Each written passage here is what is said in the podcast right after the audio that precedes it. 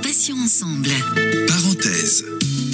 Bienvenue à vous si vous venez tout juste de nous rejoindre sur Patients Ensemble, votre web radio. Céline, euh, toujours avec vous pour ce rendez-vous de l'après-midi.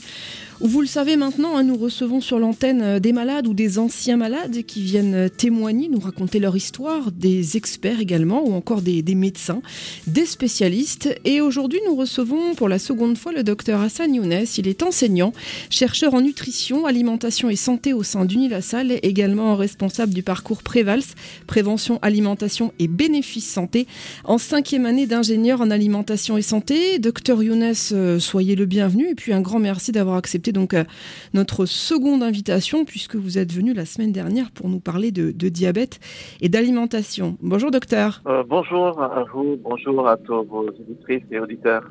Alors je précise d'ailleurs hein, que cette émission que nous avons faite la semaine dernière est à réécouter en podcast, hein, donc sur le site, si pour les personnes qui, qui souhaiteraient en prendre connaissance.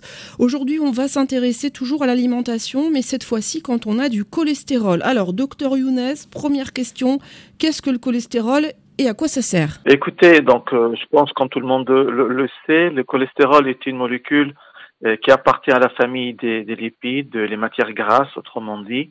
Elle est assez complexe dans sa structure, on va dire biochimique. Euh, cela dit, le cholestérol est absolument nécessaire à la vie.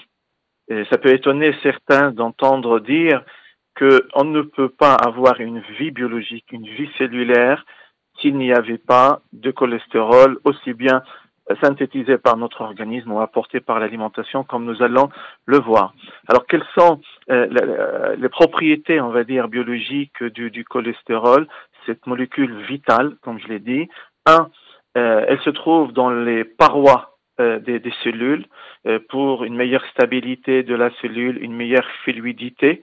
Autrement dit, s'il n'y avait pas de cholestérol dans la paroi des cellules, il n'y aurait pas de vie cellulaire. Autrement dit, les échanges entre l'intérieur et l'extérieur des cellules ne pourraient pas avoir lieu. Donc, important. Deux, le cholestérol est obligatoire pour euh, qu'il y ait la synthèse de certaines hormones, euh, les hormones stéroïdiennes, les hormones sexuelles, autrement dit, pour synthétiser également des cellules biliaires et bien digérer le gras lui-même mais également pour synthétiser de la vitamine D, pour synthétiser des neurotransmetteurs, voilà, pour synthétiser un certain nombre, j'allais dire, de, euh, de molécules biologiquement actives. On a absolument besoin du cholestérol.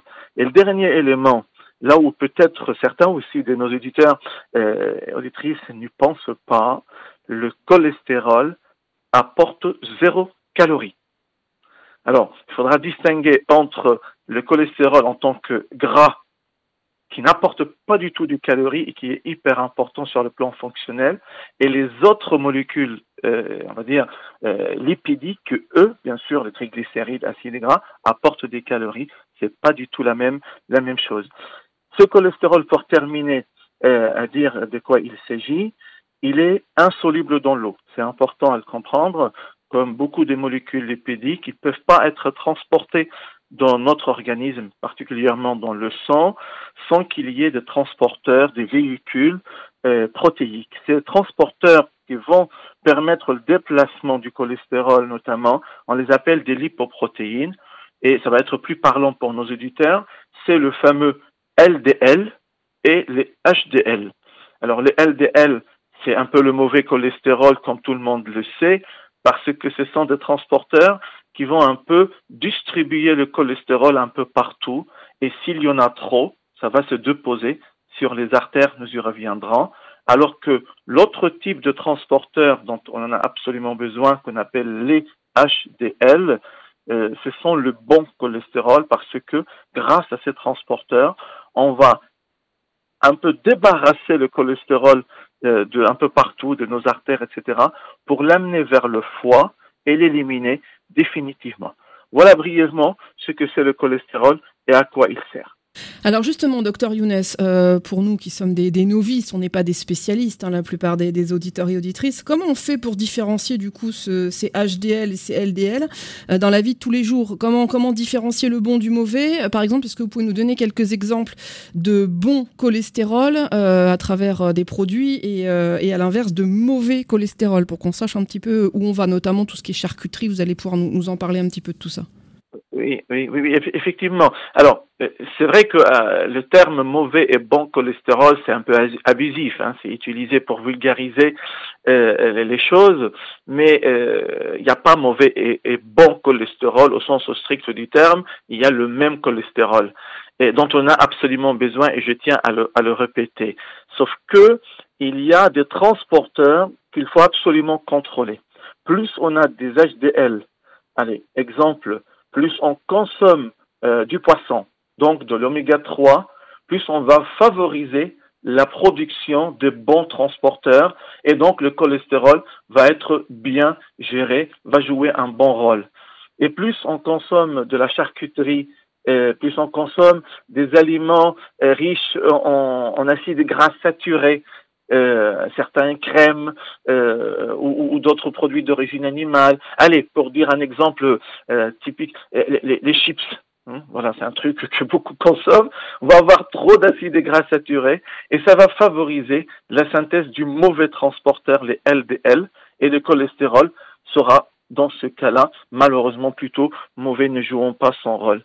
il faut distinguer également entre deux sources du, cholestérol. Il y a le cholestérol que nous apportons par notre alimentation euh, nécessairement, euh, nous y reviendrons euh, en détail, mais il y a également beaucoup de cholestérol qui est produit par notre propre organisme. D'ailleurs, le trois quarts du cholestérol dont on a besoin est produit par nos cellules, et particulièrement par le foie alors que l'alimentation apporte en quelque sorte les 25% euh, restants de différentes sources euh, bien sûr, notamment euh, d'origine animale, sur lesquelles il faut absolument, enfin, qu'il faut contrôler si jamais on a une hyper, hypercholestérolémie.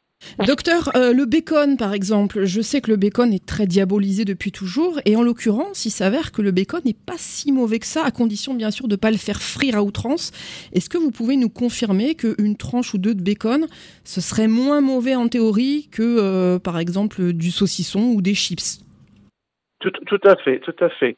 Euh, c'est meilleur, on va dire, hein, en, toutes mesures quantitatives gardées. Hein. Quand on dit c'est plutôt bon, il faut toujours faire attention sur les quantités consommées parce que euh, ces acides gras trans ou en tout cas euh, enfin, qui ont des effets similaires aux saturés, euh, même s'il y a peu de cholestérol en soi, hein, c'est ce qu'on a du mal parfois à comprendre, même s'il y a peu de cholestérol, mais que c'est riche en acides gras saturés ou trans, ça va stimuler la synthèse des, des LDL cholestérol par le foie. Donc, oui, on peut, mais il faut faire très attention euh, sur la quantité et l'intégrer bien sûr dans un régime euh, globalement équilibré euh, sur lequel nous reviendrons également en détail, effectivement.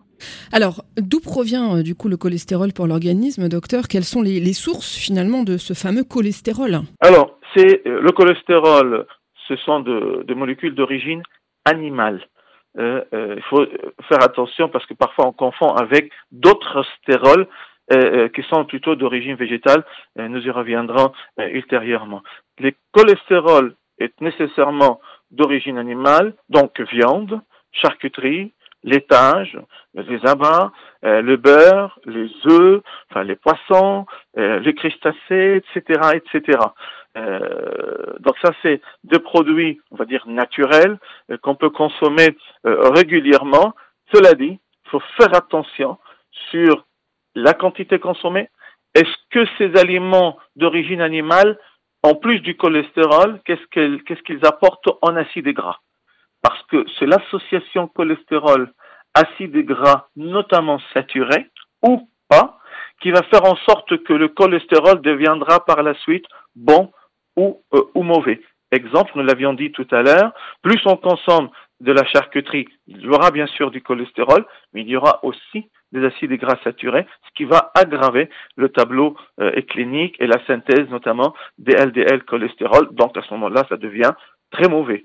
Par contre, le poisson apporte bien sûr du cholestérol, mais apporte aussi des acides gras plutôt bons, insaturés, ce qui va réduire hein, la production des LDL cholestérol et notre cholestérol sera plutôt bon parce que il y aura plus de HDL. Vous voyez, c'est cette susceptibilité en fonction des sources et surtout ce qu'il y a à côté du cholestérol dans euh, l'aliment. Par contre, il existe d'autres sources du cholestérol associées à des acides gras saturés d'origine végétale.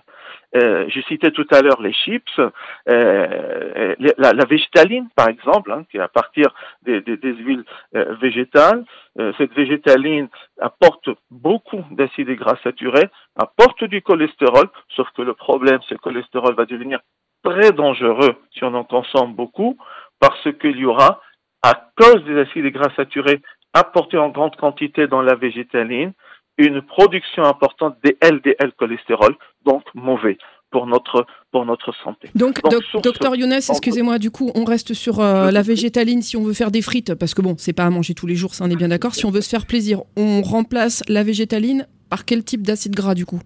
Enfin, de, matière grasse. Euh, on va, on, va plutôt utiliser des, des, huiles riches euh, en acides gras insaturés et de préférence mono-insaturés, type huile d'olive. Alors, je sais que certains vont me dire, mais l'huile d'olive a un goût très fort, c'est pas évident. Je l'ai essayé, ça marche très bien. Euh, ou bien de l'huile d'arachide qui est aussi mono-insaturée. Euh, le problème, c'est que si on utilise euh, trop d'huile de tournesol avec des acides gras très polyinsaturés, ça peut marcher, mais il faut utiliser l'huile une fois. Il ne faut pas utiliser cette huile à plusieurs fois pour frire, parce que sinon, elle va être oxydée plus il y a de l'insaturation dans une huile qui est utilisée plusieurs fois, il risque d'être oxydé et ce n'est pas bon. Donc l'idéal, c'est d'avoir euh, des huiles euh, mono-insaturées, comme j'ai cité, huile d'olive, huile d'arachide, ou bien on peut faire des fritures aujourd'hui avec des friteuses euh, qui utilisent très peu d'huile ou même voire sans, euh, sans huile. Ou certaines huiles à, à, polyinsaturés, avec des acides gras polyinsaturés. On peut utiliser euh, de l'huile de colza, de l'huile de tournesol, mais que l'utilisation soit unique, enfin une seule fois. Qu'est-ce que vous pensez de l'huile de pépin de raisin? Parce que ça, c'est pareil, il y a beaucoup de choses qui circulent dessus. C'est bon aussi pour la friture? Oui, oui. Très très bien. L'huile de pépin de raisin, l'huile de, euh, de, de, de, noix, tout ça c'est bon, sauf qu'il ne faut pas les, les utiliser, les réutiliser à plusieurs fois. Sinon, il y a une solution, c'est les frites au four. Moi, j'ai essayé, ça marche très bien, donc euh, ça peut être l'alternative. Effectivement, vous avez tout à fait raison. Alors après, certaines marques font des, et, voilà, des, huiles à plusieurs types d'acides gras qui se complètent euh, entre entre elles. Je ne sais pas si on peut donner de nom de marque, mais en tout cas, voilà, c'est connu sur le, marché.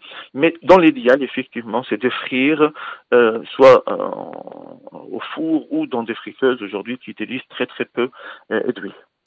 Alors, docteur Younes, quand on parle du, cholestérol, on pense souvent tout de suite hein, au cœur, au vaisseau. Euh, pourquoi? C'est quoi le, lien existant avec les maladies cardiovasculaires? Oui, vous avez raison de poser la, la, question. Euh, ceci dit, donc, je, tiens à rappeler euh, aux auditrices et auditeurs que les pathologies cardiovasculaires sont multifactorielles et que le cholestérol est un des facteurs, bien sûr, de risque euh, très important. Alors, comment expliquer euh, cela? Un, euh, comme je l'ai dit tout à l'heure, le cholestérol est une molécule insoluble dans le sang. Donc, pour le transporter, on a besoin des transporteurs protéiques, dont le LDL. Ce LDL, il va porter, on va dire, le cholestérol que je viens de consommer ou le cholestérol qu'on a produit euh, dans, au niveau du foie, et il va l'amener euh, ainsi vers les cellules périphériques un peu partout dans l'organisme. S'il y en a trop, si on a trop de cholestérol, euh, et donc beaucoup de LDL cholestérol, euh, ce transporteur ne pourra pas, on va dire, aller se vider dans les cellules, risque de se déposer dans les artères. Et on va petit à petit, avec les années, former ce qu'on appelle des plaques graisseuses ou euh, des, des athéromes euh, et qui aboutissent à la pathologie qu'on appelle l'athérosclérose. Ça, c'est la première explication. Quand on a trop de cholestérol, les transporteurs sont trop chargés et donc ont du mal à, amener ça jusqu'aux cellules. Ils se déposent dans le petit vaisseau. L'autre explication, c'est que les transporteurs eux-mêmes hmm, euh, ils vont être modifiés. Il y a une altération de ces LDL. Et quand ils sont altérés, transformés, ils sont plus reconnus par les récepteurs des cellules, qui les captent normalement et, vont euh, les, intégrer dans nos cellules pour être utilisés, etc. Bah, ces LDL chargés du cholestérol, quand ils sont altérés, bah, vont traîner en quelque sorte dans le, dans le sang. Ne sont plus reconnus par le système immunitaire lui-même, et donc des cellules comme les macrophages, c'est de grosses molécules, vont les capter, parce que les LDL euh, sont transformés, modifiés, donc pas reconnus. On va les capter par les macrophages, et les macrophages grossissent. Elles grossissent, on parle des cellules spumeuses, hein, c'est notre jargon, et quand ils vont arriver dans de tout petits minuscules vaisseaux au niveau du cœur, les coronaires, ils n'arrivent plus à aller plus loin donc se posent. Hein, et ils ne vont plus aller plus loin dans le petit vaisseau du, cerveau. Et on a malheureusement le risque d'AVC. Peuvent plus aller dans les, également les vaisseaux des, des, membres inférieurs, etc. Et on a l'arthrite, etc. Tout cela va aboutir à des pathologies cardiovasculaires à cause de ces deux pots, soit du cholestérol ou des LDL, hein, euh, qui sont, euh, on va dire, captés par des macrophages. Et tout cela est aggravé, bien sûr, par ce que nous consommons en cholestérol, ce que nous produisons en cholestérol, mais il y a bien sûr d'autres facteurs. Malheureusement, le tabac aggrave l'altération des LDL, une forte consommation d'alcool également, et également du sucre. Quand on consomme beaucoup de sucre rapide, ça finit par altérer les LDL, et tout cela fait un tableau, on va dire, euh, hypercholestérolémie, maladie cardiovasculaire. Voilà un peu le, le lien entre le cholestérol, l'hypercholestérolémie et son impact au niveau cardiovasculaire, au niveau vasculaire cérébral, euh, etc. Donc, docteur, en gros, ça bouche un peu les tuyauteries, quoi. Hein, les tuyaux sont un peu encrassés. voilà. malheureusement, ça finit par. Voilà. J'ai une question. Euh, est-ce que grâce à un bon régime euh, adapté à une activité physique régulière, est-ce qu'on peut faire baisser son taux de cholestérol, contrairement, je pense pas dire de bêtises, au taux de diabète, qui une fois qu'il est atteint, bon, on peut essayer de limiter un peu le, que le diabète ne s'aggrave, mais en gros, quand on a passé la barrière euh, maximum, c'est foutu quoi pour le diabète. Mais en revanche, le cholestérol, je crois qu'on peut réussir à le faire baisser significativement. C'est vrai ou pas Tout à fait. Oui, oui, tout à fait, tout à fait. On peut revenir en arrière. Vraiment, on a cette chance, cet avantage euh, quand on a une hypercholestérolémie, quand on a une plaque d'athérome, c'est-à-dire ce deux pots, ce n'est pas irréversible. Un bon régime, bien réfléchi, une bonne stratégie. J'aime beaucoup parler, moi, de la stratégie nutritionnelle qu'on met en place euh, pour lutter contre l'hypercholestérolémie, mais dont l'objectif, justement, est de réduire euh, les maladies cardiovasculaires en prévention primaire ou secondaire d'ailleurs. Associé à une bonne activité physique, à une bonne hygiène de vie, ça ne peut que marcher. Si, voilà, on a, j'allais dire, une volonté d'aller plus loin. je suppose tous nos patients ont envie que ça change, euh, en plus de, médicaments qu'ils prennent, etc. Alors, quelles sont les, j'allais dire, les, règles de base, les règles d'or, si je peux m'exprimer ainsi, euh, d'une bonne stratégie nutritionnelle en cas d'hypercholestérolémie pour prévenir l'apparition des pathologies cardiovasculaires? Un, c'est vraiment un grand apport en fibres alimentaires. Les fibres alimentaires, euh, tout le monde les connaît peut-être, ce sont autrement dit des glucides, voilà. Mais des glucides un peu différents, des polysaccharides complexes qui ne sont pas euh, dégradés dans l'intestin grêle, hein, à la différence des autres glucides. Ces fibres alimentaires n'étant pas dégradées dans l'intestin grêle vont poursuivre leur chemin dans le tube digestif pour atteindre le côlon. Dans le côlon, on a de la chance d'avoir un microbiote, des milliards de bactéries qui sont là pour justement, entre autres, dégrader ces types de glucides, les fibres alimentaires. En les digérant de cette manière dans le côlon, ben à ce moment-là, on va avoir des effets bénéfiques, notamment sur le, euh, la cholestérolémie, et sur d'autres d'autres effets également euh, au niveau par exemple du diabète vous parliez euh, tout à l'heure mais etc mais pour rester sur la prise en charge euh, de, l'hypercholestérolémie, il a été montré notamment les fibres solubles, parce qu'on a des fibres solubles qu'on trouve principalement dans les fruits et légumes, pour faire simple, et on a des fibres insolubles qu'on trouve, on va dire, plutôt dans, dans les parois des végétaux, euh, dans certains céréales, etc. Les fibres solubles, ils ont une propriété de viscosité, vont piéger le cholestérol dans l'intestin grêle et vont donc traîner Hein, ce cholestérol jusqu'au côlon et dans les selles. Autrement dit, plus on a dans notre alimentation des fibres solubles. Je vous donne un exemple simple. Une pomme le matin est magnifique pour réduire la cholestérolémie. Docteur Younes, j'allais, vous proposer justement, si vous êtes d'accord bien sûr, c'est de nous faire un, petit menu idéal type euh, à conseiller à nos auditeurs. En gros, pour qu'ils euh, sachent à peu près ce qu'ils, peuvent consommer et peut-être qu'ils se calquent là-dessus. Donc on parlait peut-être d'une pomme. Est-ce que c'est valable pour le petit déjeuner? On peut, on peut commencer par une pomme parce qu'il y a aussi de la pectine, donc ça va être super intéressant aussi. Donc dites-nous un petit peu ce que vous nous conseillez pour un menu, euh, un menu type, pour une journée type.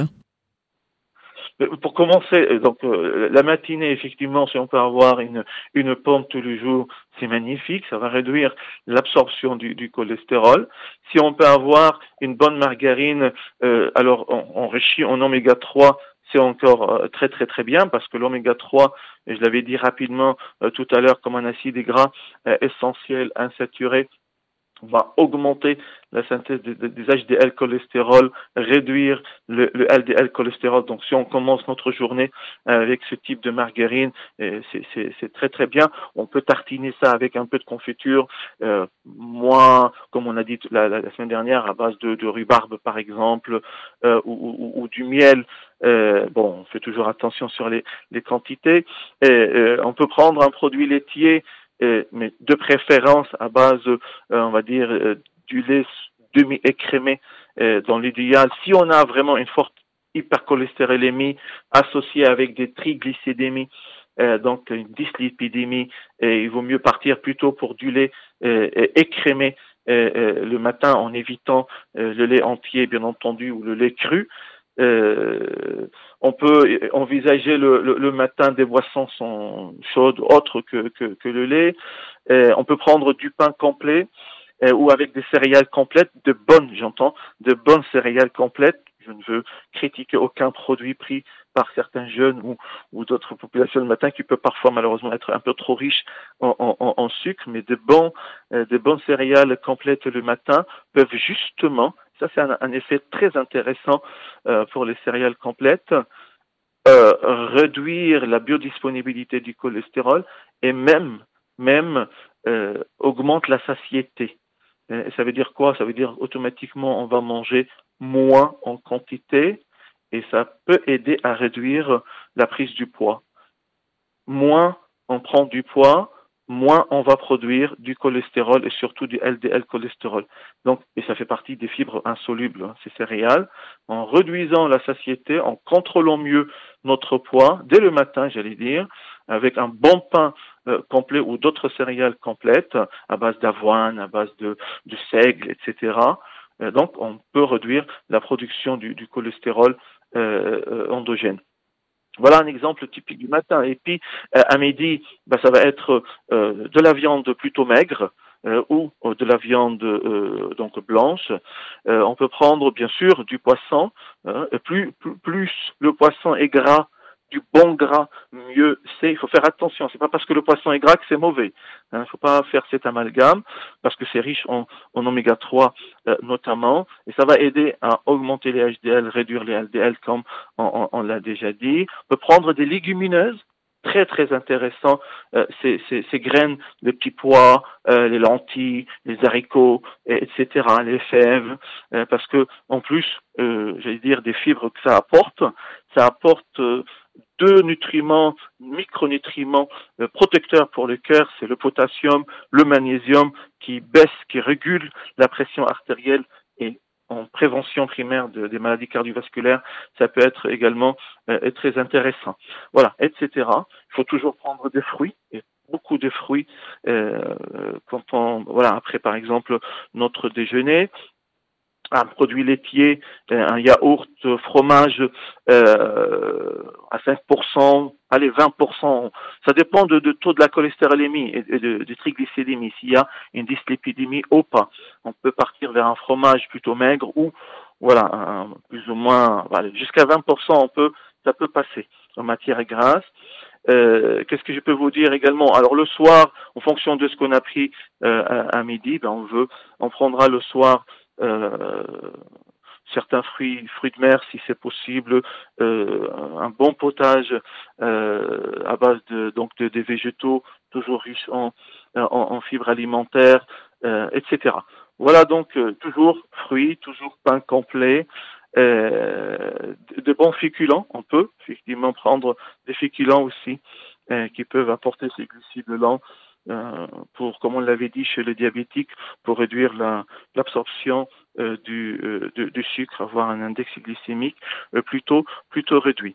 un conseil, on préfère en matière de produits laitiers les, les produits laitiers fermentés parce que vont apporter effectivement des acides gras type saturé et du cholestérol, sauf qu'il se trouve, quand ces produits laitiers sont fermentés, la biodisponibilité, autrement dit l'absorption euh, de ces gras euh, est réduite.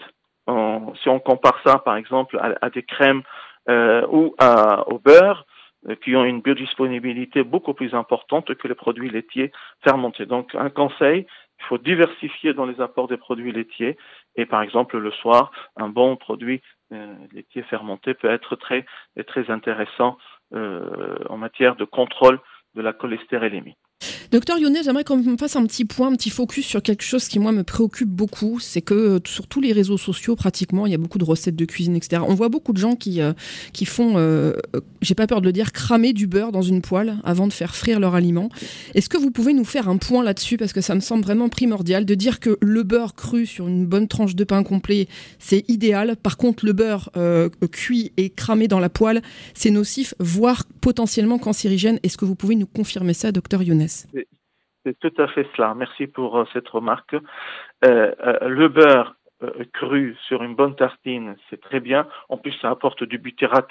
C'est un acide gras volatile très intéressant pour la protection des cellules, on va dire, du, du côlon, toujours en quantité raisonnable. Par contre, quand on crame le beurre, et quand on crame, j'allais dire, d'autres types, pour prendre un exemple, on fait un barbecue et on crame les saucissons, on crame notre viande, on va produire euh, des molécules cancérigènes de type euh, hydrocarbures polycycliques. Euh, quand on brûle le gras, quand on crame le gras, on produit des, hydrocarbures polycycliques très cancérigènes, très connus aujourd'hui en, cancérologie. Ce n'est pas bon. je veux dire, carboniser notre viande. c'est vrai que c'est bon, parce que ça produit euh, ce qu'on appelle dans notre jargon le produit de Maillard, euh, des mélanoïdes, des acrylamides. La glycation, c'est la, la, glycation, c'est ça, docteur hein? Exactement, c'est la glycation euh, entre un acide aminé et puis un, glucide. Et plus c'est au niveau d'un produit, j'allais dire, d'origine animale carnée, plus ça va être grave en matière de, de, de, de production de ces, de ces molécules euh, polycycliques ou euh, acrylamides. Et donc c'est très cancérigène aujourd'hui, malheureusement. Pas mal de cancers rectocoliques chez le gros consommateur euh, de viande, de produits carnés, et surtout de type culinaire, de cette manière, quand on crame, hein, on, carbonise, euh, a été euh, prouvé montré aujourd'hui par toutes les études épidémiologiques, effectivement.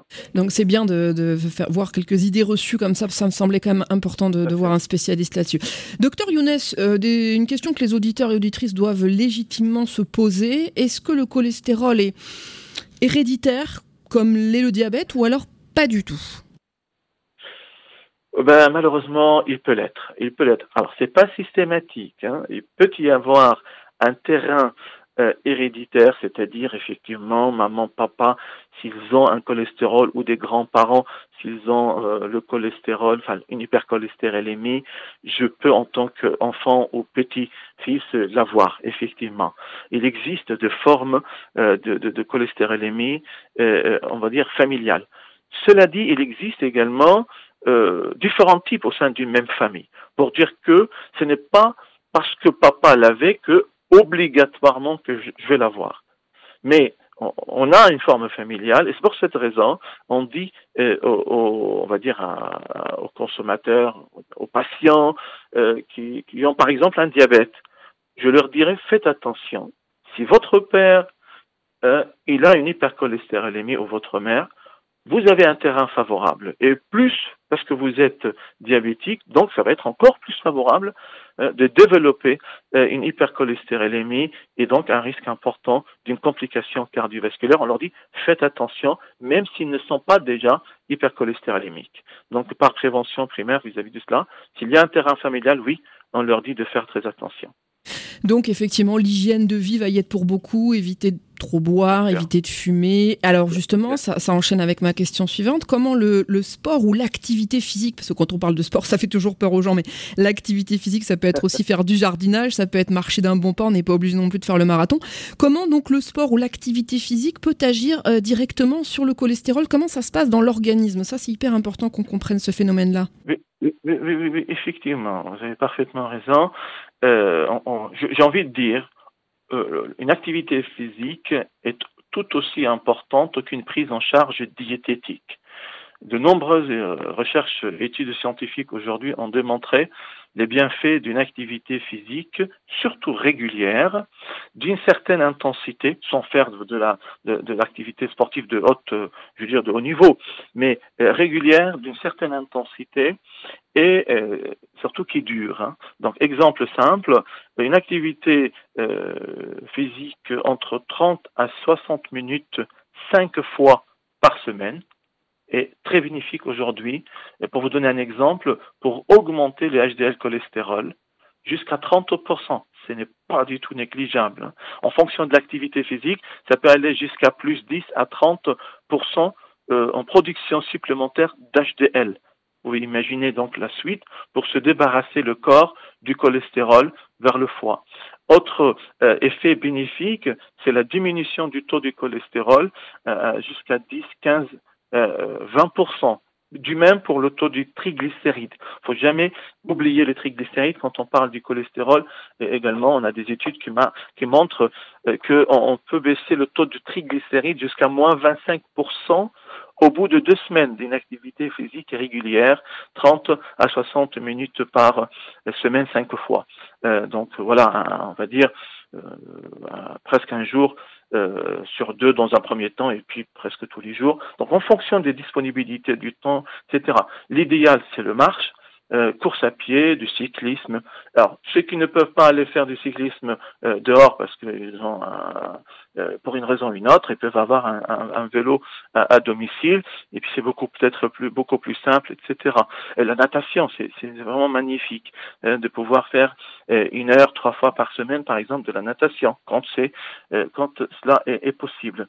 L'explication donc, c'est la production supplémentaire de d'HDL, la réduction du LDL et une, euh, une utilisation supplémentaire du, du, cholestérol pour un travail euh, cellulaire supplémentaire, etc. Attention, on n'utilise pas le cholestérol pour produire de l'énergie hein, en cette trempe parce que ceux qui pensent que quand je fais une activité physique, donc je veux brûler du calorie et donc je brûle du cholestérol, c'est faux. Par contre, on brûle effectivement des triglycérides et des acides gras, ce qui va alléger la production, réduire la production du cholestérol et surtout du LDL cholestérol comme nous l'avions euh, déjà vu. Donc le sport, il y a tout bon quoi, hein, euh, l'activité physique, ah, bah, c'est bon à tous les niveaux et pour toutes les maladies et toutes les pathologies à condition qu'on l'adapte évidemment à chacun. Euh, on va finir sur une petite question, docteur. Que pensez-vous de l'utilisation des phytostérols et surtout, on se pose tous la question, c'est quoi les phytostérols?